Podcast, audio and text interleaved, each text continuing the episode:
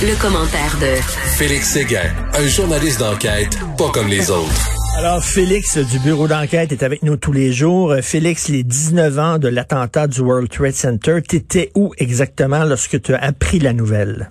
Je m'en rappelle comme si c'était hier, euh, Richard. Tu sais, euh, moi, j'ai commencé à travailler euh, de journaliste à Montréal euh, en 1999 et puis en 2000, je travaillais avec Jean-Luc Mongrain à TQS qui, à l'époque, avait repris le nom Le Mouton Noir de la télé. nous, nous avions une équipe de jeunes journalistes qui, d'ailleurs, on connaît encore aujourd'hui des Yves Poirier euh, de ce monde, des Véronique Prince, et puis on était vraiment une jeune équipe qui avait peur de rien, mais sauf que moi j'étais le plus jeune et le moins expérimenté, et ce matin-là, j'étais dans un tournage à la frontière canado-américaine. J'étais tout près de la colle. Je me rappelle euh, et, et euh, je, je, te dis là, j'ai peu de talent quand quelque chose m'intéresse pas. Et je me rappelle que j'étais pas très intéressé par ce tournage-là, qui devait être un truc genre sur les maraîchers, bien que je comprends l'importance des maraîchers au Québec. C'est pas, c'est un, un contre-emploi un peu pour oui, moi. Oui. Bon, qu'est-ce que tu veux? Tu choisis pas tous tes jobs quand tu commences, tu les fais. Et puis, on était en route, on était près de la destination et on entend, euh, on écoute les émissions du matin à la radio, on entend parler du premier avion et là ensuite du deuxième, puis on, on se dit wow. Et là, notre réflexe c'était de dire ça y est, ils vont fermer les frontières. Rappelle-toi, on n'avait pas besoin de passeport pour entrer aux États-Unis. Juste oui, c'est vrai. Ça fonctionnait au début des années 2000 par voie terrestre. et là, on, s'est dit, ben, why not?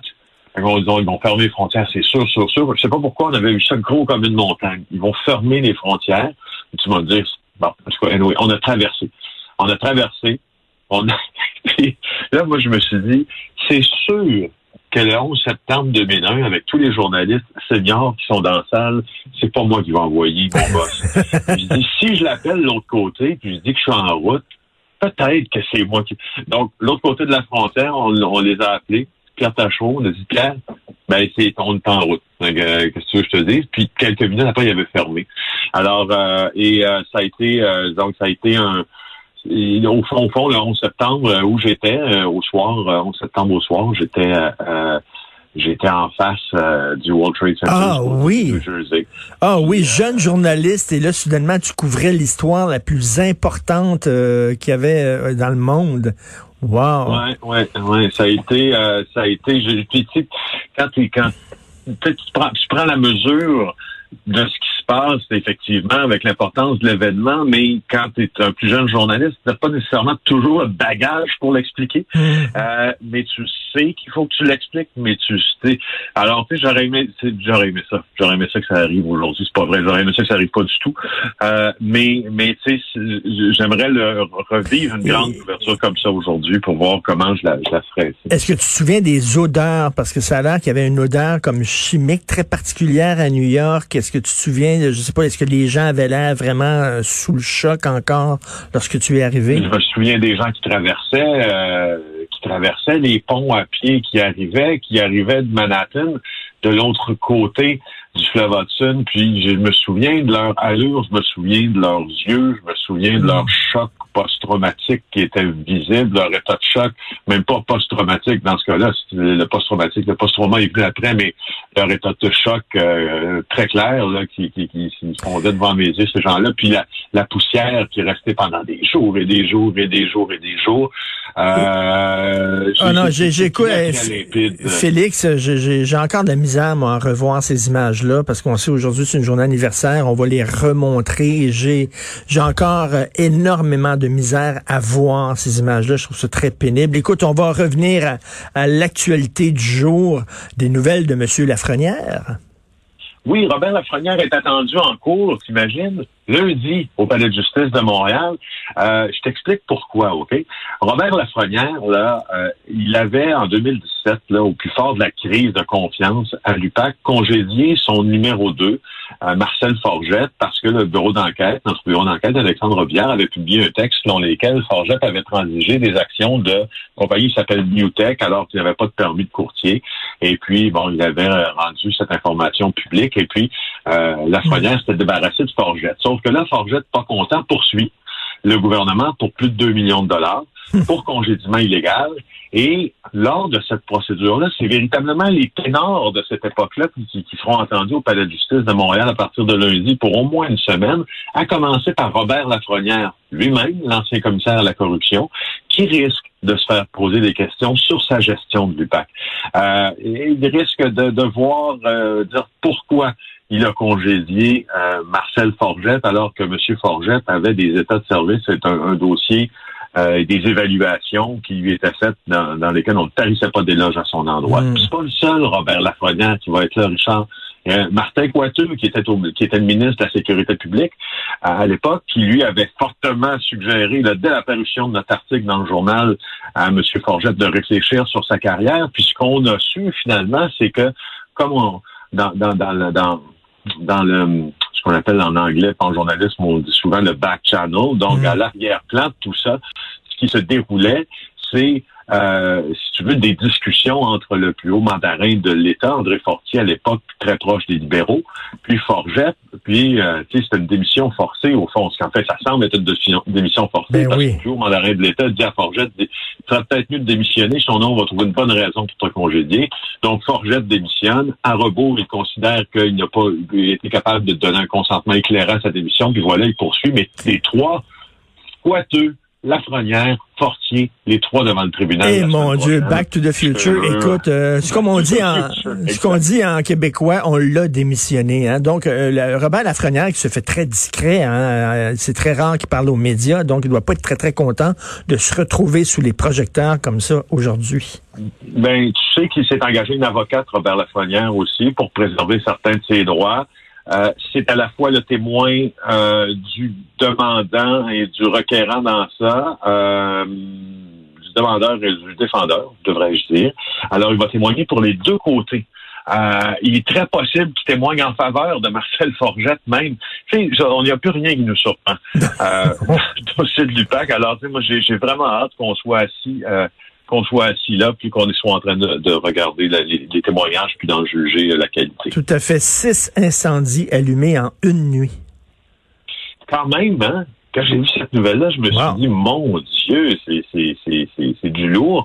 Alors, c'est dans le Journal de Montréal ce matin. Vous pouvez euh, lire tout ça, puis vous allez être surpris parce que euh, je, vous raconte l'histoire. Ok? On parle de jeunes hommes qui, eux, ont décidé euh, d'offrir l'aide aux pompiers pour éteindre les feux qu'ils ont allumés. Tu vas me dire, on a déjà vu ça dans le passé chez des pyromanes.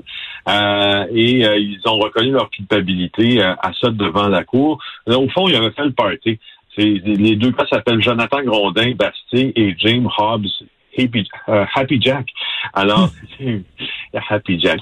et un, gars qui s'appelle Happy Jack qui allume des incendies. Je viens de me rendre compte. je, peux pas. En tout cas. Euh, alors, ça s'est passé à Noël dernier. Euh, 25-22 ans, les boys, puis euh, ils ont décidé, étaient en Montérégie, tout près de la frontière. Puis là, ils sont partis, euh, comme on dit, ils sont partis en feu grange, entrepôt, cabane à sucre, six incendies en trois heures à cheveux, Saint-Armand, Donham.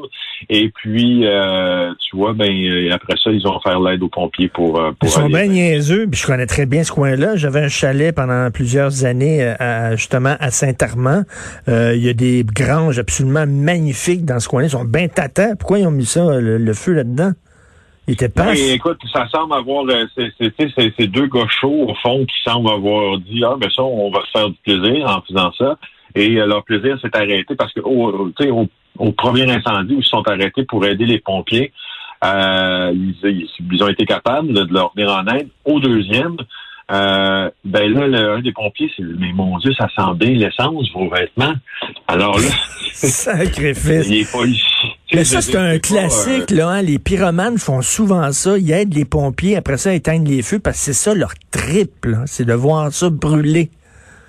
Ouais, c'est ça. Mais eux autres, on, je sais pas si c'est des pyromanes ou c'est juste deux gars qui en ont viré toute une, puis qui se sont dit, puis qui ont... Qui, on s'entend, là, c'est pas eux autres qui ont fait le vol de la Brinks. Là. non, non, en tout cas, euh, écoute, excusez le mauvais jeu de mots, mais mettons, il était pas très allumé. Bodoum, bodoum.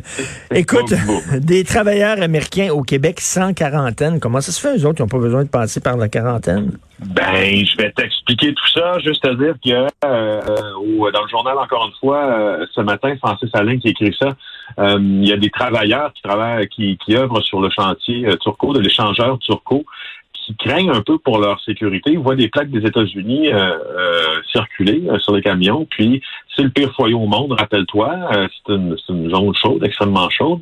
Et là, ils viennent travailler sur Turco. Et euh, l'affaire, c'est qu'ils font pas de quarantaine. Donc, ils sont arrivés, ils n'ont pas fait de quarantaine, ils s'en viennent travailler. Et la question, euh, la question que nous nous posons dans ça, c'est est-ce qu'effectivement, comme tu me la poses, le travailleur américain peut arriver ici et ne pas faire de quarantaine? Euh, et vaquer à ses occupations? La réponse, c'est oui à 100% je t'explique. Euh, je t'explique parce que tu vois, je vais, je, moi je l'ai vécu, euh, je l'ai vécu cet été, puis je vais le vivre bientôt parce que je dois, je dois voyager dès aujourd'hui là, euh, pour me rendre aux États-Unis pour un tournage.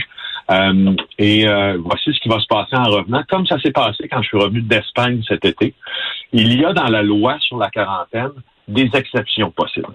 Les exceptions possibles sont évidentes si tu es un travailleur de la santé qui doit voyager pour offrir des soins de santé, tu n'as pas à faire de quarantaine au retour si tu, évidemment, maintiens tes distances, euh, si tu respectes les consignes sanitaires qui sont euh, qui sont euh, dénoncées.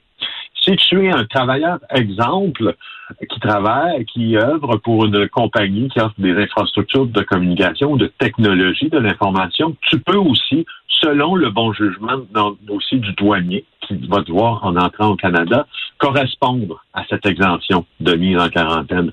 Aussi, Richard, si l'un de tes lieux de travail fréquents, c'est l'étranger, tu peux aussi correspondre à une exemption de la mise en quarantaine. Hmm. Par contre, ceci ne règle pas cela, parce qu'évidemment, euh, dans le cas qui me concerne, exemple, quand nous sommes revenus d'Espagne euh, pour un tournage cet été, donc pour des raisons professionnelles, le douanier nous a dit euh, ben parfait, euh, à vos occupations, mais faites attention.